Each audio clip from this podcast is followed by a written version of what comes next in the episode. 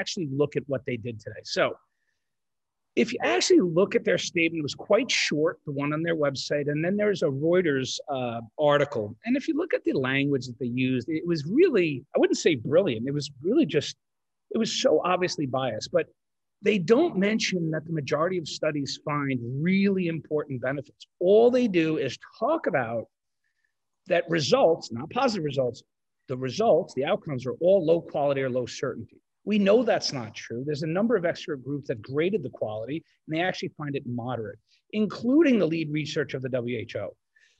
So that, I'm sorry, is a lie. And then they actually talk about very few placebo-controlled trials. And I got to tell you guys how they're shifting the goalposts here. This is the unsubtle stuff. So as a physician and a scientist, every time in my career I've tried to use observational controlled trials to prove a point or to support a therapy, it's been dismissed because they're observational, they're they're retrospective, they have confounders, and so the observational always uh, attacked because they're not randomized. They're moving the goalpost. Now you have a massive amount of randomized controlled trials, considered the gold standard, and guess what they're doing? They're attacking randomized controlled trials because they don't have placebo. Are you nuts? This is a pandemic. Everybody's trying to treat with everything. All you need to know is that the, the, the trial was controlled, meaning that the big, big difference between the intervention group and the control group was ivermectin. All the other stuff stayed the same. And in all the trials, that's what happened. You had a controlled trial. Yes, it wasn't placebo, but this is a complicated disease. It needs combination therapy. And so we know there's other therapies going on, but each one was controlled. And so, again, disingenuous and, and really uh, almost just fraudulent.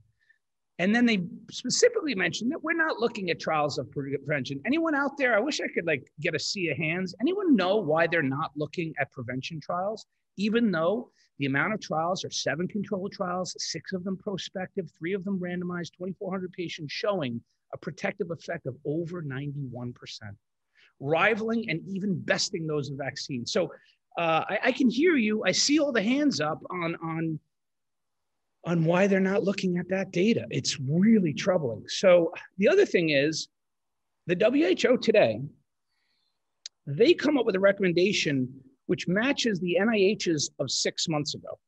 Yeah.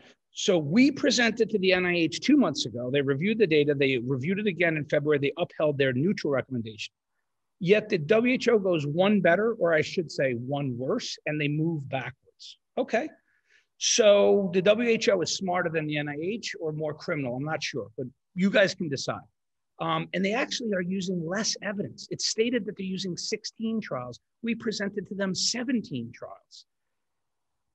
The last thing, and this is the most baldly false argument, this jumped off the page to me, but the co chair of the guideline is quoted as saying the data available was sparse and likely based on chance. First of all, can we all agree that sentence makes no sense and cannot stand on its own? What do you mean the data was likely based on chance? You mean the incredibly positive results on mortality? Well, if that's what they did mean, but they specifically didn't say that, they say the data available is sparse likely based on chance. Well, I would like to ask that person how come your research team lead, Dr. Andy Hill, in January, based on 17 randomized controlled trials, calculated that the probability the findings of ivermectin on survival are due to chance is one in 5,000. So it's near nil that these findings are due to chance, yet this guy comes out and says it. I, I, I got to tell you, I'm just speechless, guys. I can't keep doing this. I can't keep, I, I mean, I just, what do you want me to do? It, this is not subtle and it's just ridiculous, ridiculous. So I'm just going to give you the lowdown again. I mean, I'm going to call myself an expert at ivermectin and COVID. That's what my life has become. That's all I do. I speak, I say the word ivermectin 75,000 times a day. Uh, my children, who vary in age from 10 to 16, could give any lecture that I give. Um, that's all they hear is ivermectin in the household, and I'm literally going crazy. But Here's the reality is that I know that Andy Hill of Unitaid and WHO, he has the results of over 25 randomized controlled trials. And they come out with a recommendation based on 16. So they're purposely looking at only a subset so they can delay, so that we can wait till August till they can review the others. Anyone think there's a public health emergency going out there?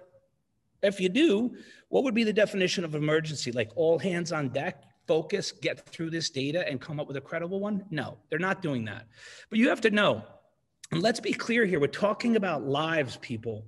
The data shows that the reduced risk of death by 75%, that's absolute. That means of every nine people you treat with ivermectin, six of them would be saved that otherwise would have died. You're talking about thousands, if not millions of lives, and the clock is ticking. I, I mean, it's, it's, it's insupportable, unconscionable, and egregious. From prevention, again, the seven control trials, over 2,400 patients, we know all of those low and middle income countries, all of those places who either can't take a vaccine, don't have the vaccine, don't have access, you could have a countermeasure, an alternative that you could deploy around the world and save millions of lives and prevent tons of morbidity yet they're ignoring it. They purposely, maybe they don't have the resources. I guess, you know, all of these organizations, they had the money to do Operation Warp Speed and come up with eight different vaccines. I'm, I don't know if it's eight, but it sounds like it's a, every day it's a new pharma company peddling a new vaccine. So millions and hundreds of millions of development into vaccines and nobody could assign a, a small little team. I, am available. That's all I do anyway. Oh, actually, that's all I've done for the last three months. The problem is no one's paying me to do it. Um, you could look at this data. Apparently, they're choosing not to. Let's be clear the people are dying, health systems around the world increasingly stressed, still getting overwhelmed, and early treatment matters. You can change this disease, you can, de- you can offload the hospitals, you can prevent death and disease. And, and we know it's working. There's tons of countries around the world who went rogue on the WHO. I think what the WHO did to me, that's my opinion, they made themselves completely irrelevant today. They totally came out and showed that they are not acting in the best interest of humanity and that their guidance should no longer be looked to or followed. I'm sorry, that's just my opinion. And, and what they really did is they showed what our system is built on, which is that our system is just so vulnerable to influence by competing financial and other misguided influences. And those influences, they lead into these crazy actions that we can't make sense of on the ground. So if you're trying to make sense of it, I gave you my uh, my attempt today. Um, I want to try to get to maybe more positive stuff. Um, yeah. I mean, he, here's a funny one about Francis Collins, right? So he said on 60 Minutes a few weeks ago, we know he's the director of NIH. We know the vaccines are not going to reach everybody across the entire planet. Uh, people are going to continue to get sick. We need treatments for those people. Sounds great, Francis. He, although he's a proponent, it's not the whole answer. We want something that has broad efficacy against the whole family of coronavirus. Man, I wish we had that. I really wish we could find something like Francis. a big need right now, sorry, is for a drug that you could take by mouth, that you could be offered as soon as you had a positive test, and that would reduce the likelihood that the virus is going to make you really sick I mean, he's like dreaming. I mean, he's dream- he's having a fantasy there of this magic pill. Guess what, Francis? You guys, I'm going to make a pitch for donations, but I think today we need a special cause. Donate to the FLCC so we can buy Francis a plane ticket to Mexico City.